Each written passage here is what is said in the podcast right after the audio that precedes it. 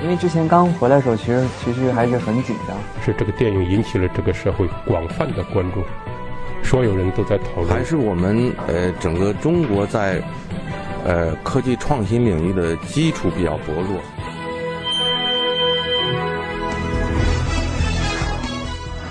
影响有影响力的人，中国新闻周刊。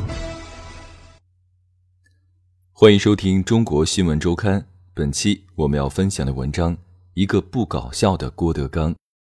郭德纲的职业是为人们制造笑料，但在台下他并不爱说笑。他不参加饭局，愿意独处，一个人读正史、野史，有社交恐惧。外界并不知道。还有一个不搞笑的郭德纲存在于这世上。文章主笔周田。二零一八年一月十九日晚上八点，《欢乐喜剧人》的录制现场，郭德纲的化妆间里挤满了人，热热闹闹。郭德纲裹着黑色羽绒服，弯着腰坐在黑色长沙发的中间，等待录制的时间里，郭德纲一分钟也没闲着，接受采访、谈工作、应人们的要求合影。晚餐是火锅。外卖已经送到，工作人员开始摆放食材。郭德纲算了一下，自己大约有五分钟的吃饭时间。节目录制结束已经是夜里十二点多。郭德纲凌晨三点去睡觉，第二天上午十一点起床，这是他常态的作息时间。他不觉得有什么问题，差不多每天都这样，已经很规律了，理顺了就行。一月二十日下午三点多，郭德纲来到位于五环外的一家录音棚里。郭德纲将在这里为他自编自导的电影《祖宗十九代》录制宣传曲，一起参与歌曲录制的还有他的大儿子郭麒麟以及他的徒弟岳云鹏和张云雷。民间闲散艺人一直是郭德纲的自我定位，大儿子郭麒麟认为那是父亲的自谦。二零一七年，郭德纲做了导演，他也是民间闲散导演，极少看电影，却拍了部电影《欢乐喜剧人》录制现场。郭德纲的化妆间墙面上贴着 Happy Birthday 的装饰。这几天无论在哪个节目，他们都现场给我推个蛋糕出来，我这糖尿病都要犯了。录制的前一天晚上，一月十八日是郭德纲四十五岁的生日，我终于成熟了。郭德纲叹了一口气说：“他坦言，如今过生日已没有什么特别的感悟。我打十八岁就这样，我也习惯了，我没有什么可感慨的。至于中年危机，他觉得自己也没有遇到。”我的危机在十八九岁的时候闹了一回，过去就完了。此后的这些年，他持续着一种看透了、习惯了、无所谓的生活态度。二十来岁的时候，郭德纲觉得身边的同龄人看着都像小孩，他自己像家长。现在和当年的同学在一起，他觉得大家好像换了身份。郭德纲想过自己七八十岁时的样子，得到的答案是也会像现在这样。有人年纪轻轻心先老，郭德纲就属于这种。至于四十五岁之后的人生，郭德纲未曾有过规划和设想。大眼之数五十，天眼四十九，留一线给人争，争到了是运，争不到是命。他脱口而出：“人不是随遇而安，而是随运而安。”他这样总结。计划在他看来是无用的，他不愿为此花费脑力。郭德纲生日当天也是德云社的年会，年年如此。这一天，德云社的弟子齐聚北京，在外飘着的都回来了。大伙儿热闹热闹，如今单独为过生日而过生日，他说自己就不过了，理由是折腾大伙儿惊动不起。我们不需要通过这些事情来寻找存在感。郭德纲曾说，除了说书唱戏说相声之外，其他行业和职位对他都没有诱惑。二零一七年，他多了一个新的身份——电影导演。二零一八年大年初一上映的电影《祖宗十九代》是郭德纲首部自编自导的电影作品。在他看来，这是他真正意义上的第一部电影作品。过去这些年，郭德纲没少在大荧幕上出现，均是客串的身份。那些电影无一例外，全部被贴上了烂片的标签。对此，郭德纲并无异议。他很坦率，那些他参演的电影都是三五天的客串演出，进剧组前甚至没看过剧本，说是去拍电影了，但他自己清楚，其实是去交朋友的。郭德纲对中国新闻周刊坦言。拍摄《祖宗十九代》以前，他对电影的了解仅仅停留在表面。当你真正把它当做一个产品去做，进入里面，才发现是一个不一样的领域。前期创作阶段，你是一个匠人，到了后期卖片子，你是一个商人。他说自己享受做匠人，至少可以自己讲一个故事。季节到了，玉米熟了，到了这个时候就该干这个事儿了。以前并没有把拍电影看得这么重。喜剧之外的其他故事类型，他说自己也有兴趣和底气去尝试。而这次选择喜剧是综合考虑的结果，也是让他最为踏实的选择。事实上，郭德纲极少看电影，没有时间，也没有兴趣。他最近一次走出家门看电影是2016年在冯小刚工作室看《我不是潘金莲》，再往前是2015年参加电影《老炮儿》的首映礼。他印象中自己已经多年没有进过电影院了。他印象中的电影院还停留在上世纪八十年代，他的学生时代，拿着学校发的电影票，以前五百人一起看一场电影。现在的电影院变成什么样子了？他甚至没有概念。对于电影，郭德纲说自己暂时没有野心。如果这个电影观众还是觉得是烂片，那看来确实是烂；如果不是，那以前你们确实是冤枉我了。电影终归不是他的主业，主业一直只会是相声。我就是孤独的活在这个世上。郭德纲的徒弟、喜剧明星岳云鹏是电影《祖宗十九代》的主演。对于岳云鹏而言，师傅找他拍戏不需要征求他的意见，只需要通知他即可。我其实不太想拍他的戏，压力太大了。在他面前，我没有一点光环。对于师傅郭德纲，岳云鹏信任也惧怕。这次拍摄《祖宗十九代》，刚进剧组时，岳云鹏觉得自己的状态不好，没有达到师傅的预期。郭德纲没说什么，也没发脾气，这让岳云鹏更有压力。他又去读了一遍剧本，他记得清楚。后来有一场戏拍完后，师傅拍着他的肩膀说：“不错，不错。”再到后来，他和演员吴秀波对戏，特别好，特别好。我这次用你，我很大胆，但我没想到你给了我一个不一样的小月。师傅给了他这样的评价。对于这部电影，我全力以赴，问心无愧。需要我做什么，我做什么。师徒多年，在岳云鹏的印象里，师傅郭德纲对他的口头认可只有两次。二零一五年在北展演出，他是倒数第二个表演，师傅压轴。那次的演出是对传统作品的改编，岳云鹏自己对那次改编很满意。今天这个活儿特别好。表演结束后，他下台，师傅上台，擦肩的片刻，师傅说了这句话，这算得上岳云鹏在师傅这里得到的最高赞誉。赞美极少，批评常有。前些年，师傅经常会当着一屋子人的面骂他，说一些难听的话。我也是男人，我也是有尊严的，你干嘛这样骂我？他也委屈，不过他愿意把这视为师傅对他的磨练。他说的都是对的，我只能那么想。近一两年，他和师傅同台的机会少了，不过在一起的时间更多了，一起录制综艺节目，一起拍电影。师徒之间不怎么交流，他不跟你聊，也聊不动。这样的相处状态，岳云鹏觉得很累。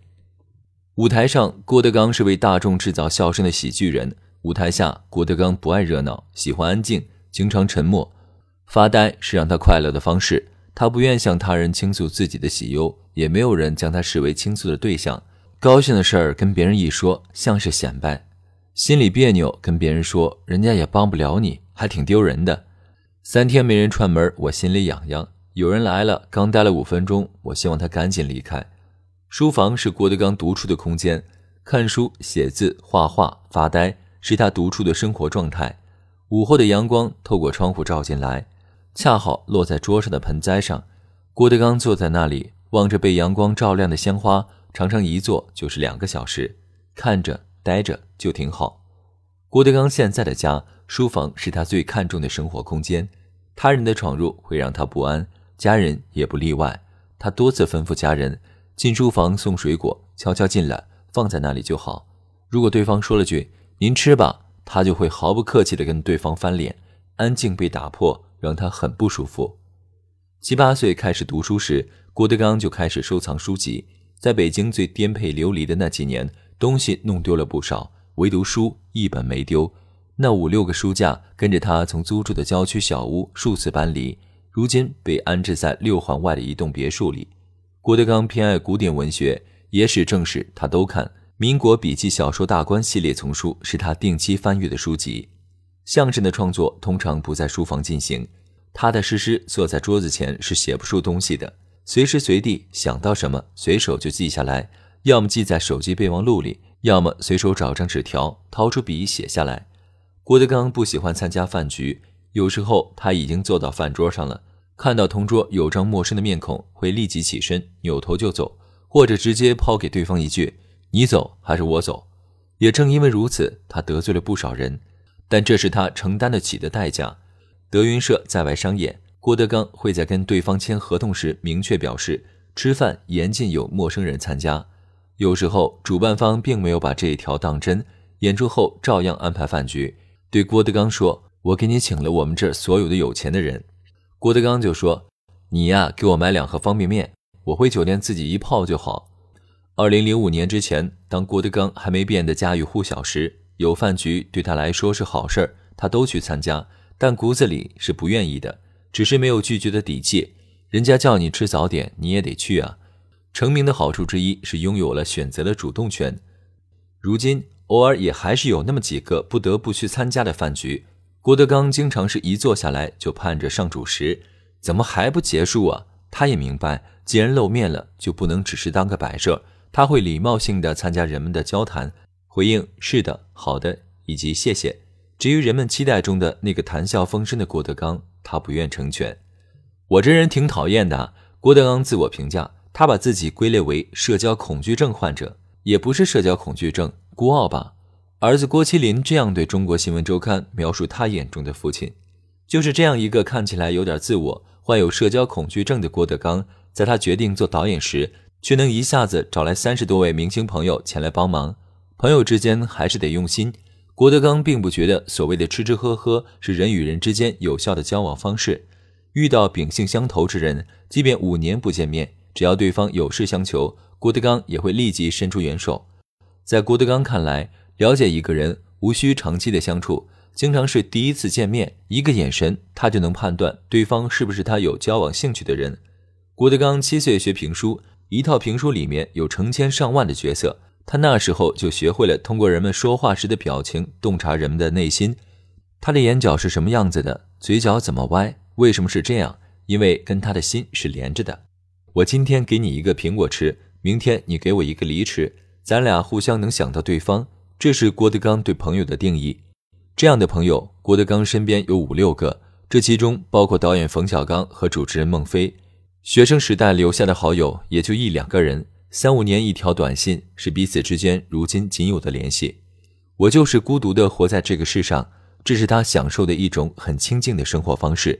他说自己有语言洁癖，无用的话一句也不愿多说。大部分的交往沟通在他看来是毫无意义的，被他人理解几乎不可能实现，似乎他也不需要被理解。大儿子郭麒麟说：“为什么他住在六环外啊？”他不喜欢别人串门一直有吃不上饭的职业危机感。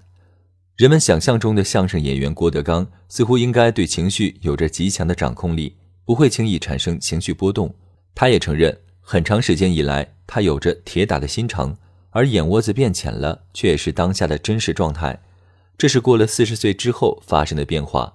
经历了很多事之后，慈悲心就有了，感情细腻了。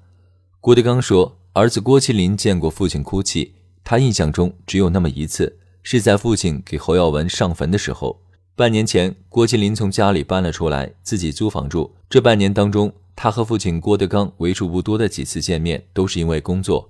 郭德纲生日当天，郭麒麟当面跟他说了句：“祝您生日快乐。”称呼长辈一定要用“您”，不能用“你”，这是父亲郭德纲定下的家规。郭麒麟小时候有些逆反心理，不按父亲的要求来。如今他已经接受并习惯了。在家里，他称呼父亲郭德纲为郭老师，称呼母亲王慧为王总。而诸如“天冷了要多穿衣服”这种存在于大部分父母和子女之间嘘寒问暖的表达方式，不会出现在郭德纲和郭麒麟之间。郭麒麟觉得这些话太假了。怼是他们之间表达亲切的方式。越是长时间没见面，见面时挖苦我的话就越多。他越是这样怼我，我越觉得他是爱我的。